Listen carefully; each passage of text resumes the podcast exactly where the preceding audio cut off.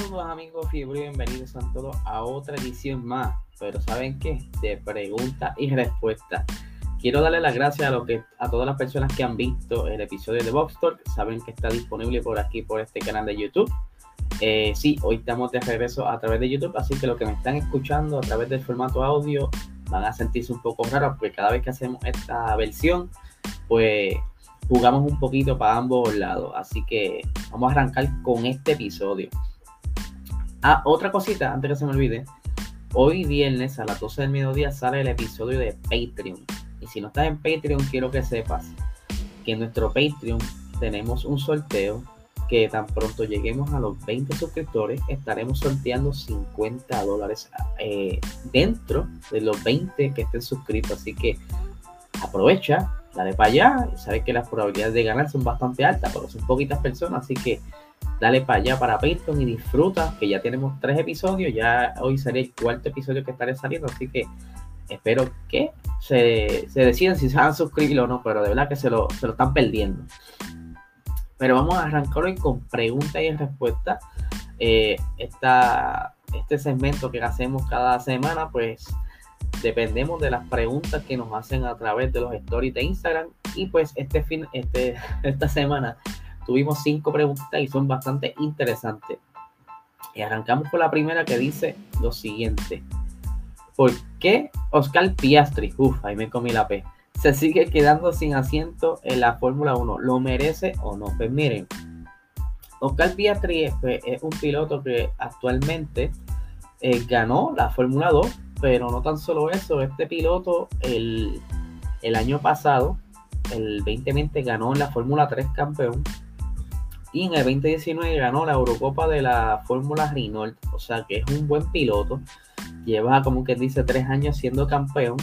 Y la realidad no es que no se lo merezca, es que la verdad es que no hay, no hay asiento, no hay donde meterlo.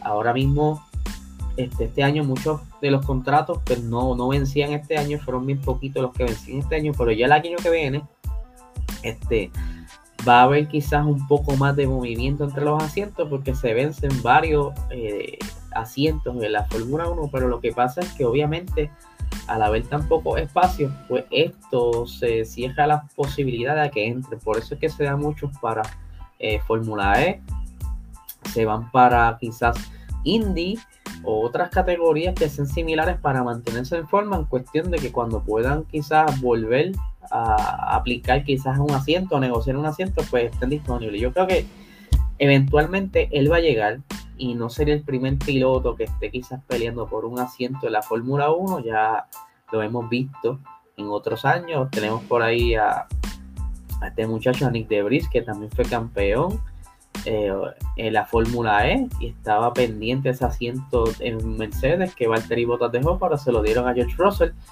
y pues por un momento también pensaban que le iban a acomodar en Williams, pero ya ustedes saben cómo están las cosas entre Williams y Mercedes, como que quieren desligarse ya de esos, esos viejos lazos y quiere Williams como que buscar quizás un poquito más allá de independencia y pues por eso que quizás no, no acomodaron a, a Nick Debris en Williams y apostaron por Alex Albon. Pero de verdad que el muchacho se mueve muy bien, eh, o sea, lleva tres años ganando y recuerda, gente, que eh, estos muchachos tienen básicamente las mismas destrezas. Obviamente, unos resaltan más que otros. Es cuestión de adaptarse al monoplaza. Y si la Fórmula 1 no se adapta rápido, pues ya eventualmente veremos si se quedan o no. Ya ustedes ven que eh, Nicola Latifi, pues también que ha estado pagando ese asiento en Williams, aunque no es un buen equipo, pero no ha dado mucho que hablar sí colectó unos puntitos este año, pero pues eh, todo depende de la disponibilidad o si entren más equipos el año que viene. Digo, el año que viene no, sino los años siguientes, si se abre la oportunidad para que entre otro equipo, que ya hace muchos años que no se ven 11 eh, equipos en la parrilla, así que hay que ver qué sucede. Y vamos aquí a buscar la siguiente pregunta. Tengo por aquí. Dice, Ajá, la tengo por aquí. ¿Sabes por qué retiraron el carro, o sea, a Checo Pérez en Jan Marina? Bueno, lo hablamos en el episodio de Vox Talk. Eh, aparentemente, el sistema de batería estaba fallando, ya no tenía el power suficiente para continuar la carrera y pues quisieron aprovechar ese safety para retirarlo pensando que la carrera iba a acabar quizás en safety porque no, no valía la pena seguir luchando. Y otra cosa es que al acercarse a todos los monoplazas no iba a poder tampoco defenderse, me iba a perder varias posiciones, así que no, me prefirieron no arreglar el carro y guardarlo. Es por eso que retiraron a Checo Pérez. Y por aquí tengo la fotico cuando lo retiraron en ese momento en la carrera, ¿verdad? Por aquí tengo otra pregunta que dice lo siguiente de los equipos de atrás.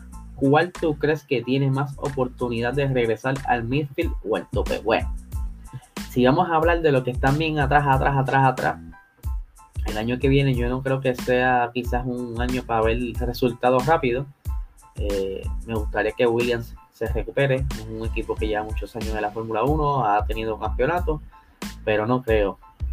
Por entonces, para mí, que los que están por comenzar a batallar de nuevo en el midfield son dos escuderías y si me dan a escoger de esas dos escuderías, ya ustedes saben que tengo como que esas esperanzas en Aston Martin eh, Alfa Romeo y Aston Martin estará luchando por ese midfield el año que viene y es porque se empatan en cuestiones de aerodinámica. Tienen dos pilotos súper importantes que es Sebastián Vettel en Aston Martin y Valtteri Bottas en Alfa Romeo. Aunque en Alfa Romeo no tiene mucha esperanza porque no se sabe todavía qué si Ferrari va a lograr traer esos avances al motor de, Alfa Romeo, porque eh, Ferrari sí le suple el motor, pero hay ciertas cosas que se las reservan. Y pues eh, Alfa Romeo no tiene mucho dinero, ahora le va a entrar un poquito por esto de, del piloto que entra ahora, One You Show, pero hay que ver cómo entonces han podido ir desarrollando durante este año, porque ellos también quisieron acortar el tiempo de desarrollo del 2021 para dedicarse al 2022, como lo hicieron los demás equipos, lo, hicieron, lo hizo McLaren, eh, lo hizo desde el principio, mira, arrancando la temporada, no, vamos a usar este carro así como está, lo vamos a lavar no solamente, le cambiamos lo que hay que cambiarle, esté necesario y ya, no vamos a hacer más nada. Pero eh, Aston Martin, de estos dos, para mí que Aston Martin, ellos acabaron, si no me equivoco, en la posición 8, entre la 7 y la 8 en el campeonato de constructores. Y Aston Martin, pues, eh, Lance Stroll, como lo he dicho mil veces, pelón Lawrence Stroll, es una persona que es bien ambiciosa, con mucho dinero y no se queda la Es de esos que si pelean y tú le ganas, va a buscar la manera de más adelante darte un puñito. Me refiero después en deportivo ahí, tú sabes, que te va a dar literal pero no le gusta quedarse con los brazos cruzados. Lo vimos como lo hizo en el 2020, eh, jugó su ficha y pudo entonces comprar diseños a Mercedes, aunque ya eso no está permitido, pero él va a buscar la manera de encontrar eso que necesita para el año que viene, volver a competir y luchar por esa tercera posición en campeonato de constructores como así lo hicieron en el 2020. Para mí sería genial ver a Vettel quizás estar ahí como lo hizo Checo Pérez en el 2020 Vettel es un cuatro veces campeón, para el que no lo sepa, eh, es un veterano, eh, le dio la batalla a Luis Hamilton varios años y de verdad que sería interesante ver a, a Vettel y a, y a, Valtteri detrás en esa batalla y peleándose con, con esos McLaren, eh, en lugar de estar peleando atrás con Haas y Williams, estén más adelante peleando. Que se va a encontrar también con Alpine, porque Alpine también están como que en esa lucha por entonces eh, tomar esos podios y esos puntos que necesiten para seguir escalando posiciones en el campeonato de constructores. Eh, tenemos por aquí la siguiente pregunta. Buscarla por aquí. Dice. se me perdió. Ok, está bien interesante. ¿Cuántos sets de gomas tienen para cada fin de semana de carrera? Bueno, eh, los monoplazas en la Fórmula 1 eh, tienen una, tienen una cantidad de, gomas para utilizar un límite. Y ese límite eh, es el siguiente, ¿verdad? Ellos tienen lo que son los compuestos. Son tres compuestos duros medio y soft. Pero entre esos tú tienes X cantidad de cada goma. Y por aquí vamos a repasar lo que dice el escrito del reglamento. Vamos a ver si se puede agrandar aquí. Vamos a sacar la pregunta del medio. Dice, Pirelli nominará tres compuestos diferentes de neumáticos lisos para llevar en cada carrera. Cada equipo tendrá 13 juegos de neumáticos secos para el fin de semana de la carrera. De los 13 juegos, Pirelli elige dos juegos de neumáticos para reservarlos para la carrera. Además, se reservará un juego de compuestos más suave para la Q3.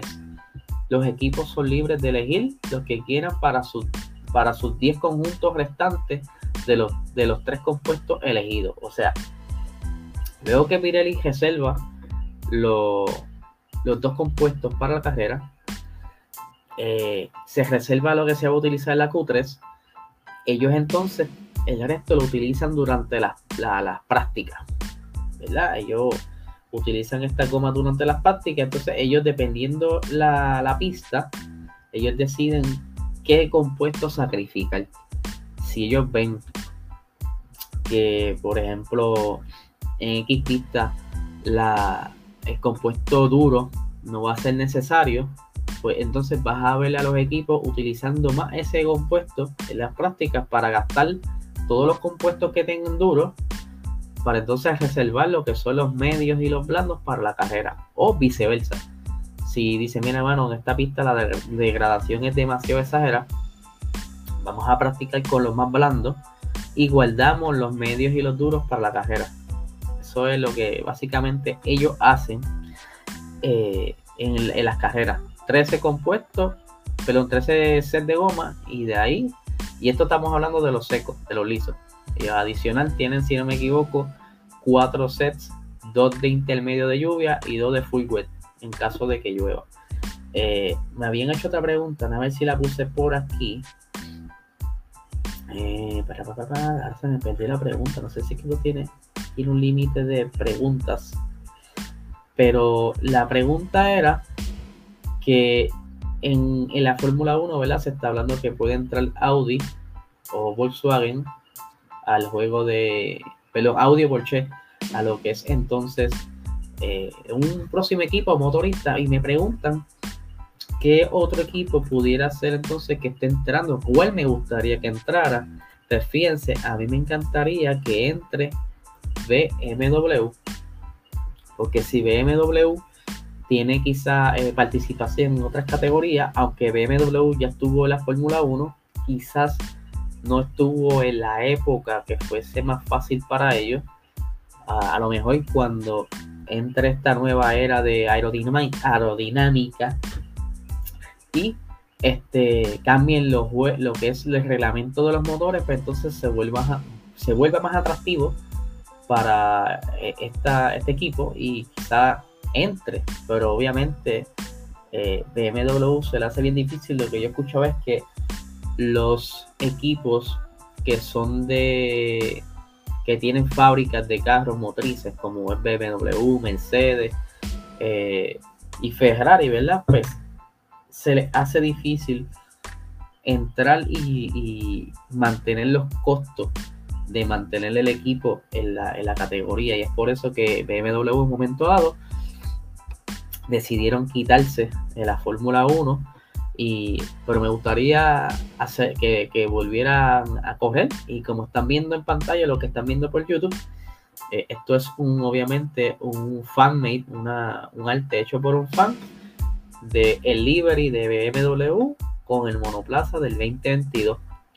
Está bastante interesante y pues por el momento esas son las preguntas que tengo el día de hoy. Ustedes saben que tienen que estar pendientes cada vez que yo tire ese post en Instagram donde les pido que si tienen alguna duda o quieren hacerme quizá eh, un comentario, que quieren que lo abra en preguntas y respuestas, lo que ustedes quieran, aquí le vamos a traer como estamos haciendo siempre.